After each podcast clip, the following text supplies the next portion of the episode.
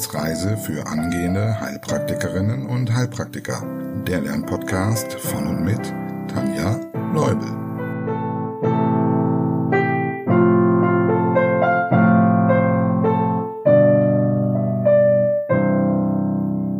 Hallo und herzlich willkommen zu Folge Nummer 46.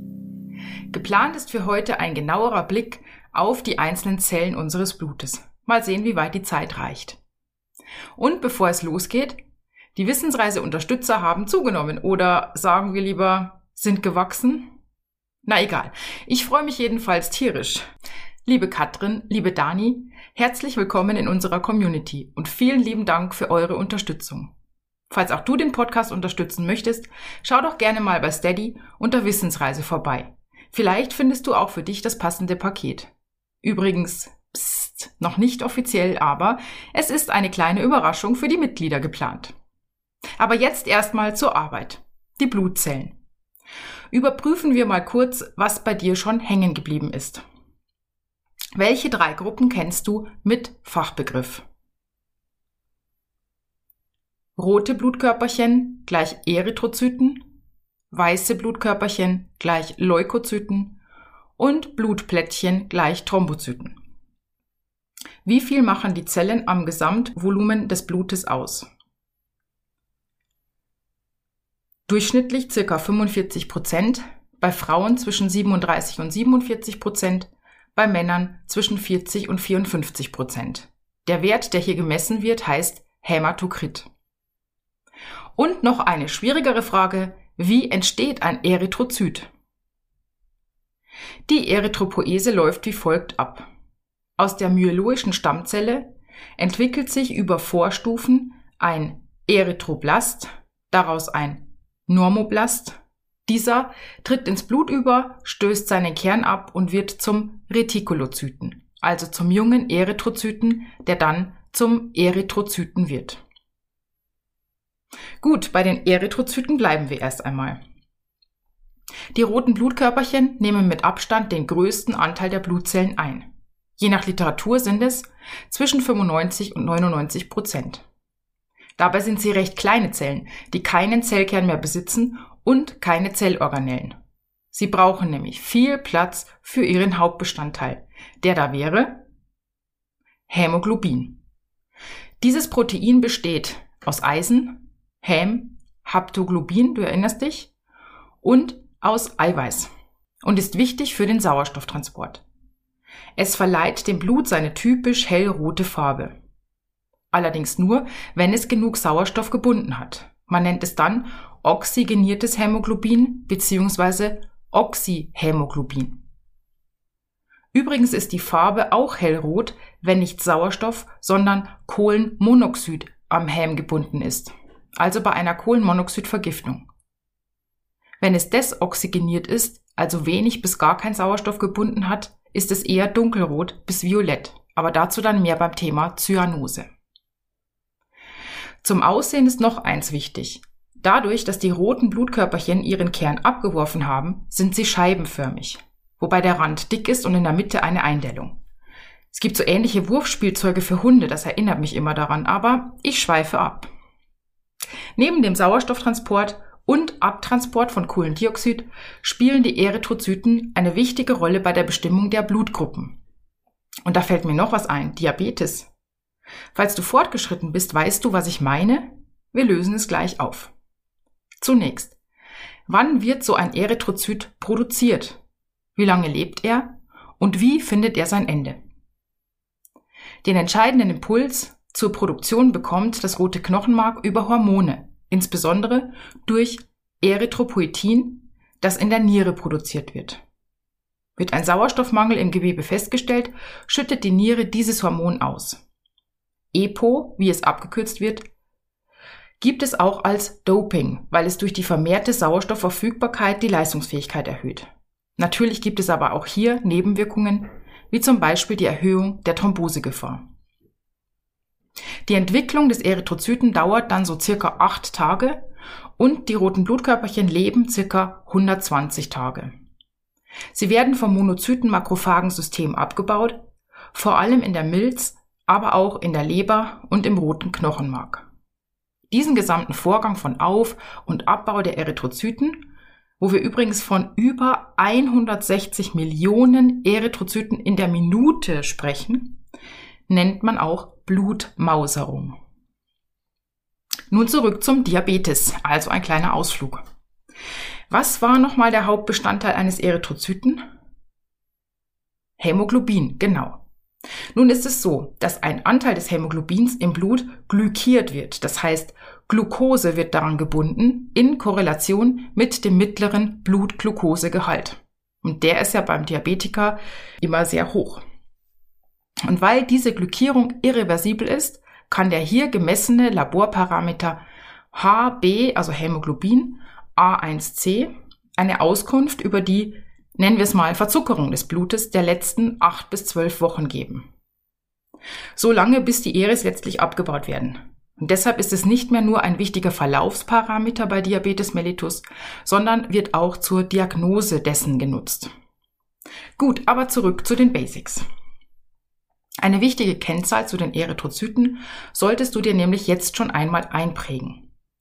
Die Gesamtzahl beträgt bei der Frau circa 4,2 bis 5,4 Millionen pro Kubikmillimeter Blut. Beim Mann ist es etwas mehr, circa 4,6 bis 6,2 Millionen pro Kubikmillimeter Blut. Die restlichen Erythrozytenindizes, also die Zahlen, die für die Erythrozyten wichtig sind, wie MHC, äh, nein, MCH, MCV und so weiter, schauen wir uns in einer späteren Folge genauer an. Und warum ich mich jetzt gerade versprochen habe, wirst du gleich noch im restlichen Verlauf dieser Folge merken. Okay, kommen wir zu den Leukozyten. Die weißen Blutkörperchen.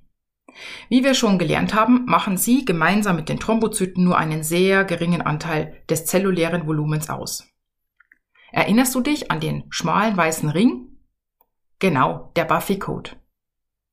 Eine Zahl, die du verinnerlichen solltest, ist die Anzahl an Leukozyten. Du hast es wahrscheinlich schon geahnt. Es sind circa 4000 bis 10.000 pro Kubikmillimeter Blut. Wenn wir also mal mit den oben genannten 4 bis 6 Millionen Erythrozyten vergleichen, dann ist das ganz schön wenig. Ja, die Hauptaufgabe der Leukozyten ist die Abwehr. So teilt man dann auch in verschiedene Gruppen ein. Ich werde an der einen oder anderen Stelle schon mal den Hinweis auf das Immunsystem machen. Ohne geht das irgendwie nicht. Die hängen einfach so eng zusammen. Aber keine Sorge, das Immunsystem schauen wir uns auch nochmal ganz genau und in aller Ruhe an. Hier also nur mal als Hinweis oder für die Fortgeschrittenen als Wiederholung. Grundsätzlich gibt es drei Hauptgruppen an Leukozyten. Falls du fortgeschritten bist, drück auf Pause und überprüfe, wie viel du selbst über die Leukos erzählen kannst. Die drei Hauptgruppen sind Granulozyten, Lymphozyten und Monozyten. Bei der Leukopoese kannst du dir Folgendes merken. Die Leukozyten entstammen alle der myeloischen Reihe, bis auf die Lymphozyten. Sie entstammen der lymphatischen Reihe. Und jetzt schauen wir mal in jede Hauptgruppe rein. Beginnen wir mit den Granulozyten. Die Bildung der Granulozyten, die Granulopoese, findet also wo statt? Im roten Knochenmark, genau. Und zwar entspringen die Vorstufen, die Myeloblasten, der myeloischen Reihe. Auch die Granulozyten teilen sich wieder auf in drei Gruppen, nämlich in die neutrophilen Granulozyten, die eosinophilen Granulozyten und die basophilen Granulozyten. Und wenn du irgendwann sicher mit der Gruppeneinteilung bist, kannst du auch kurz Neutrophile, Eosinophile und Basophile sagen. Am Anfang ist es aber besser, es ganz auszusprechen, damit du immer weißt, wo du im kompletten Schema gerade bist. Also, viel. Das viel am Ende bedeutet, also schreibt man übrigens mit pH, das siehst du ja gerade nicht. Das bedeutet Freund, Freund sein, beziehungsweise lieben. Es bezieht sich darauf, ob der Granulozyt gut mit Eosin anfärbbar ist. Eigentlich ist das noch ein bisschen mehr, aber wir halten es mal einfach. Dann liebt er also Eosin, dann heißt er eosinophil. Wenn er sich neutral gegenüber dem Farbstoff verhält, heißt er neutrophil. Und wenn er sich mit basischem Farbstoff, zum Beispiel Methylenblau, anfärben lässt, dann heißt er basophil. So viel zur Unterscheidung. Allen Granulozyten gemein ist, dass sie unter dem Mikroskop körnchenförmig Einlagerungen, also Granula, zeigen, deshalb Granulozyten. Meistens kommt das von den vielen Lysosomen, die sie besitzen, also wo dann Lysozym drin ist. Ich hoffe, du erinnerst dich an die Grundlagen der Zelle, sonst kannst du noch mal in die ersten Folgen reinhören. Die körnchenförmigen Einlagerungen haben inhaltliche Peptide und Enzyme und sie können dann Eiweiße auflösen oder Bakterien und Parasiten abtöten. Die Granulozyten dienen also als Teil des angeborenen Immunsystems, insbesondere zur Akutabwehr, denn sie können über Chemokine, stell dir das wie Duftstoffe vor, an den Ort des Geschehens gelockt werden und dort dann ihre Arbeit verrichten. Zum Beispiel fressen sie andere Zellen, deshalb nennt man sie auch Phagozyten, also Fresszellen. Und weil sie klein sind, sind es Mikrophagen. Eine Ausnahme hiervon bilden die Basophilen, dazu dann gleich. Den Hauptteil der Granulozyten machen mit circa 50 bis 70 Prozent die neutrophilen Granulozyten aus. Den größten Teil davon machen die reifen Neutrophilen aus. Man nennt sie segmentkernige Neutrophile, weil ihr Kern einfach voll ausgereift ist.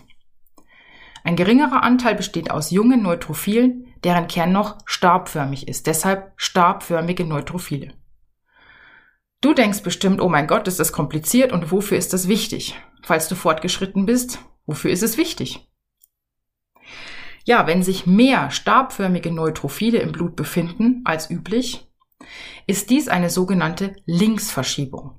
Und sie tritt bei akuten Infektionen auf, weil dann eben viele Neutrophile im Kampf mit den Bakterien zugrunde gehen und junge nachproduziert werden müssen. Damit haben wir die Hauptaufgabe der Neutrophilen. Sie phagozytieren Bakterien. Merkt ihr also erstmal, sie fressen sie und wie genau das funktioniert, lernen wir noch. Außerdem spielen sie bei der Wundheilung als Aufräumkommando eine Rolle. Sie halten sich erst einige Stunden im Blut auf und dann so zwei bis drei Tage im Gewebe, insbesondere in den Schleimhäuten, weshalb sich beim Fehlen von Neutrophilen zum Beispiel gerne Infektionen bilden an der Mundschleimhaut. Ja, kommen wir zur zweiten Gruppe. Die zweite Gruppe bilden die Eosinophilen. Sie machen circa ein bis fünf Prozent der Leukozyten aus. Wenn ihre Anzahl im Blut erhöht ist, spricht man von Eosinophilie. Diese ist ein Hinweis, dass mehr Eosinophile gebraucht werden aufgrund von drei möglichen Gründen. Erstens, es befinden sich Parasiten im Körper. Dafür sind nämlich die Eosinophilen zuständig. Zweitens, der Patient befindet sich in der sogenannten Morgenröte der Gesundheit. Damit meint man, dass eine Infektion abgelaufen ist und er sich jetzt in der Heilungsphase befindet.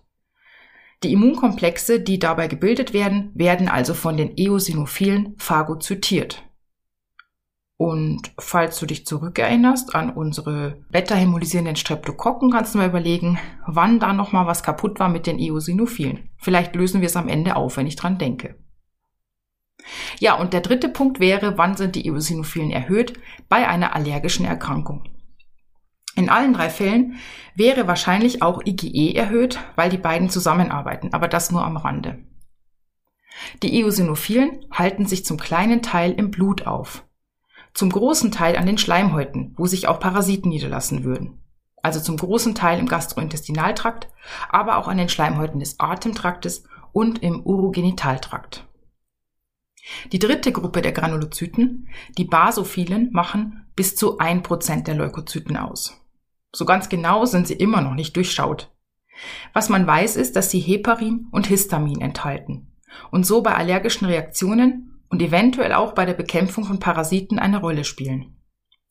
Hat ein Antikörper vom Typ IgE, also bei der Sofortallergie, ein Antigen gebunden, dann setzt er sich mit seinem Fuß auf einen Basophilen. Und das ist dann das Signal für den, dass er Histamin ausschüttet. So kommt es dann zum Beispiel zur Rötung und zum Jucken. Dazu dann aber nochmal später mehr. Und je nach Literatur spricht man auch von Mastzellen, sobald sich die Basophilen im Gewebe niedergelassen haben. Das ist also ähnlich wie bei den Monozyten. Wenn die sich niedergelassen haben, nennt man sie Makrophagen. Das hören wir dann gleich nochmal. Gut. Das war jetzt eine Hauptgruppe der Leukozyten, die Granulozyten mit ihren Untergruppen, Neutrophile, Eosinophile und Basophile. Kommen wir zur nächsten Hauptgruppe, die Lymphozyten. Sie machen 20 bis 40 Prozent der weißen Blutkörperchen aus und gehören zum erworbenen Immunsystem. Ein kleiner Teil, ca. 4 Prozent der Lymphozyten, zirkuliert im Blut, ein weiterer Teil, ca. 26 Prozent, befindet sich im Gewebe und der Großteil, ca. 70 Prozent, in den lymphatischen Organen. Wiederhol doch mal kurz, was dazu alles gehört. Lymphknoten, Thymus, Milz, Waldaer Rachenring mit den Tonsillen und Malt. Falls das weit weg ist, hör dir gerne nochmal Folge 41 zum Thema Lymphsystem an. Jetzt denkst du, die sind ja ganz schön unterwegs. Ja, genau. Man sagt, sie rezirkulieren. Das heißt, sie schwimmen im Blut, gehen ins Gewebe, in die Lymphbahnen, in lymphatische Organe und irgendwann wieder über die Lymphbahnen ins Blut und so weiter. Auch bei den Lymphozyten gibt es wieder drei Untergruppen. Die B-Lymphozyten, die T-Lymphozyten und die natürlichen Killerzellen. Die natürlichen Killerzellen stellen eine eigene Lymphozytenpopulation dar. Sie gehören zum angeborenen Immunsystem und dienen der Erkennung und Vernichtung von Zellen, die nicht zum Körper gehören insbesondere von virusbefallenen Zellen, vor allem durch Herpesviren, und Tumorzellen. Versuchen wir es möglichst einfach zu halten, dann könnte man sagen, natürliche Killerzellen heißen nicht umsonst Killer. Sie vernichten alle Zellen, außer die Zelle kann sich ausweisen. Und dieser Ausweis heißt MHC1. Jetzt weißt du, warum ich gerade alles verwechselt habe. Nochmal etwas detaillierter, falls du fortgeschritten bist. MHC1, Major Histocompatibility Complex 1, ist ein Oberflächenantigen, das auf fast allen kernhaltigen Körperzellen und auf Thrombozyten zu finden ist. Die Killerfunktion der natürlichen Killerzellen wird nur ausgeschaltet, wenn dieses Oberflächenantigen der überprüften Zelle mit dem MHC1-Rezeptor der Killerzelle übereinstimmt. Das heißt, es ist wie ein Schlüssel im Schloss, der den Roboter für diesen Vorgang sozusagen inaktiviert, bis er dann die nächste Zelle überprüft. Außerdem können natürliche Killerzellen Makrophagen aktivieren, indem sie Zytokine produzieren. Das dann vertieft beim Thema Immunsystem. Kommen wir zu den B- und T-Lymphozyten. Sie gehören nicht zum angeborenen, sondern zum erworbenen Immunsystem. Die Lymphopoese dieser Zellen ist nicht ganz so einfach. Aus dem Hämozytoblasten, den kennst du ja schon, entstehen Vorläuferzellen der lymphatischen Reihe. Die Pro-B-Zellen und die Pro-T-Zellen. Hieraus entwickeln sich dann im jeweiligen Organ die B- oder T-Lymphozyten. Beginnen wir mit den B-Lymphozyten. Die Pro-B-Zellen reifen im Knochenmark, Bone Narrow, heran. Man unterscheidet bei den B-Lymphozyten zwei Gruppen, nämlich die Plasmazelle und die Gedächtniszelle oder Memoryzelle. Nehmen wir mal einen bestimmten B-Lymphozyten und nennen ihn Bert, der Einfachheit halber. Wenn Bert auf ein passendes Antigen trifft, zum Beispiel auf ein Bakterium, dessen Oberflächenmerkmal genau zu ihm passt, dann differenziert Bert sich zur Plasmazelle aus. Plasmazellen sind die Zellen, die die Gammaglobuline, also unsere Antikörper herstellen. Welche waren das nochmal? IgA, IgD, IgE, IgM und IgG. Genau.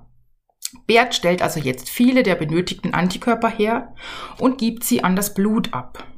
Das nennt man dann humorale Abwehr, weil die Antikörper im Blut schwimmen. Dort können die Antikörper sich an die Antigene hängen. Man sagt, sie markieren sie, damit die Makrophagen, also die großen Fresszellen, sie besser erkennen und phagozytieren können. Bert kennt nun den Erreger ganz genau. Er kann die Information speichern und so wird er zur Gedächtniszelle.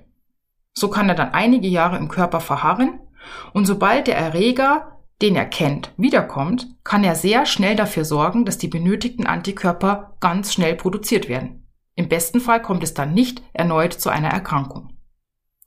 Voraussetzung dafür ist, dass das Immunsystem immer mal wieder mit diesem Erreger konfrontiert wird, damit Bert nicht vergisst, wie der aussieht. Und dass der Erreger seine Oberfläche behalten hat. Oder nur geringfügig verändert hat. Das nennt man Antigen Drift. Wenn ein Antigen Shift stattgefunden hat, dann kann Bert ihn nicht mehr erkennen. Dann ist also die Veränderung so stark, dass es wie ein anderer Antikörper aussieht im Prinzip. Wie zum Beispiel bei Influenzaviren. Deshalb ist ja die Impfempfehlung, dass jedes Jahr neu geimpft wird. Durch dieses Antigen-Shift. Also, nochmal kurz zusammengefasst. B-Lymphozyten werden im Knochenmark geprägt und in den sekundären lymphatischen Organen vermehrt. Es gibt zwei Gruppen, die Plasmazellen und die Memoryzelle. Gut, kommen wir noch zu den T-Lymphozyten. Die Pro-T-Zellen wandern aus dem Knochenmark zum Thymus, wo sie geprägt werden. Sie lernen ihre Aufgabe, nämlich zunächst körperfremdes und körpereigenes Gewebe zu unterscheiden. Können sie das nicht, werden sie eliminiert. Die, die übrig bleiben, werden weiter differenziert in eine der vier Untergruppen. Zytotoxische Zelle, Gedächtniszelle, T-Helferzelle und T-Unterdrückerzelle. Ähnlich wie die natürlichen Killerzellen arbeiten die T-Zellen auch mit dem Ausweis. Und jetzt wird's wirklich kompliziert. Das heißt, lass dich jetzt nicht abschrecken, falls du am Anfang stehst. Die T-Lymphozyten überprüfen also auch wieder MHC. Allerdings brauchen sie hierfür eigene Korezeptoren. Wir hatten ja vorhin bei den natürlichen Killerzellen, die haben auch so einen MHC1-Rezeptor gehabt und unsere T-Lymphozyten haben CD4 oder CD8 Merkmale auf ihrer Oberfläche und die können dann an das jeweilige MHC binden. Dabei bindet CD8 an MHC1, das wir ja schon kennen. CD4 aber bindet an MHC2, das ist nochmal eine extra Gruppe. Und das bedeutet, dass die Zellen, die mit CD4 arbeiten, auf andere Zellen angewiesen sind, nämlich die antigen präsentierenden Zellen. Die haben dann MHC2 an ihrer Oberfläche und dadurch können die CD4-Zellen ähm, damit arbeiten. Ich will hier aber nicht zu weit in die Tiefe gehen. Es kommt später nochmal. Es ist also gut, wenn man es schon mal gehört und sich dann nochmal so erinnert. Und es ist zum Beispiel wichtig, wenn es um bestimmte Erkrankungen wie AIDS geht.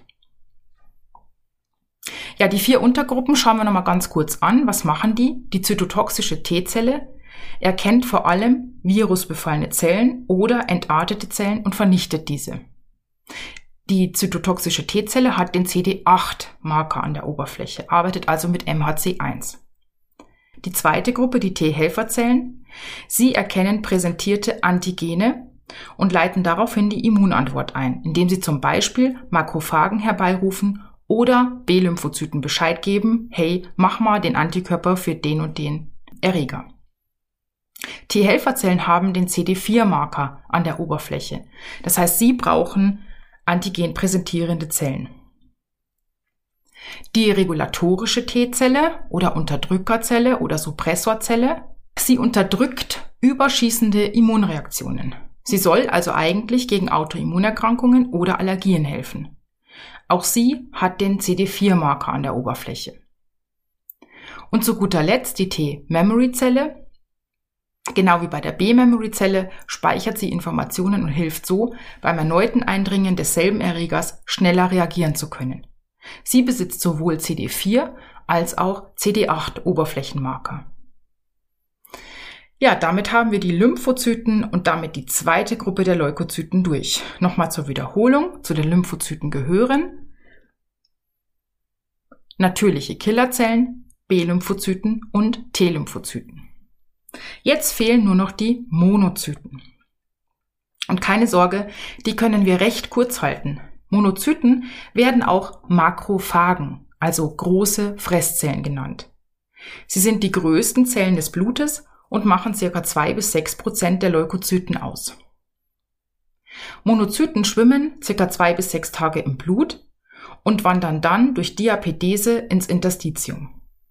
Diapedese meint, sie hängen sich kurz nach einer Kapillare an der Gefäßwand der kleinen Venole fest. Dann bilden sie so Scheinfüßchen aus und wandern damit durch die Endothelzellen hindurch. Im Gewebe nehmen sie irgendwo ihren festen Platz ein und wandeln sich zu den sogenannten Gewebsmakrophagen. Zum Beispiel zu den Kupferzellen in der Leber oder zu den Alveolarmakrophagen in der Lunge. Sie können aber nicht nur phagozytieren, sondern sie können auch Teile des gefressenen Erregers an die Oberfläche befördern und so dann den anderen Zellen zeigen, guck mal hier, dieser Feind ist im System und hierfür brauchen wir Hilfe. Sie gehören also zu den vorhin erwähnten antigen präsentierenden Zellen. Und mehr brauchen wir dazu im Moment nicht. Das Monozyten-Makrophagensystem, kurz MMS, kommt auch beim Immunsystem nochmal. Ja, du kannst jetzt gerne nochmal in dich gehen und überlegen, ob du die verschiedenen Gruppen der Leukozyten nun aufsagen kannst. Beginne am besten mit den drei Hauptgruppen und dann den jeweiligen Untergruppen. Und wenn du es bildlich sehen möchtest, kannst du dazu eine Grafik auf dem Blog meiner Homepage finden www.tanjasnaturheilkunde.com. Und zuletzt noch eine Eselsbrücke, wie du dir die Anteile der Leukozyten merken kannst.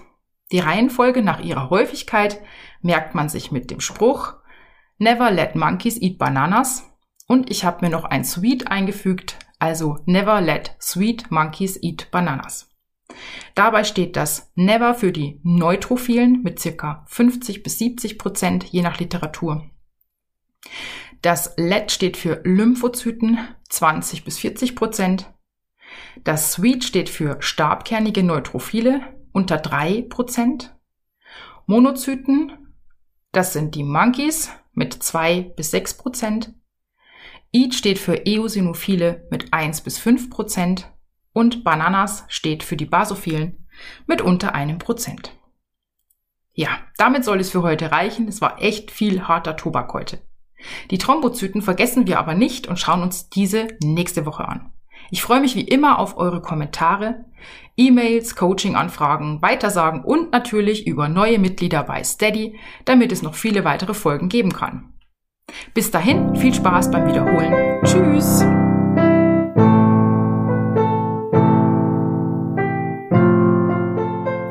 Das war eine Etappe auf der Wissensreise für angehende Heilpraktikerinnen und Heilpraktiker. Der Lernpodcast von und mit Tanja Leubel.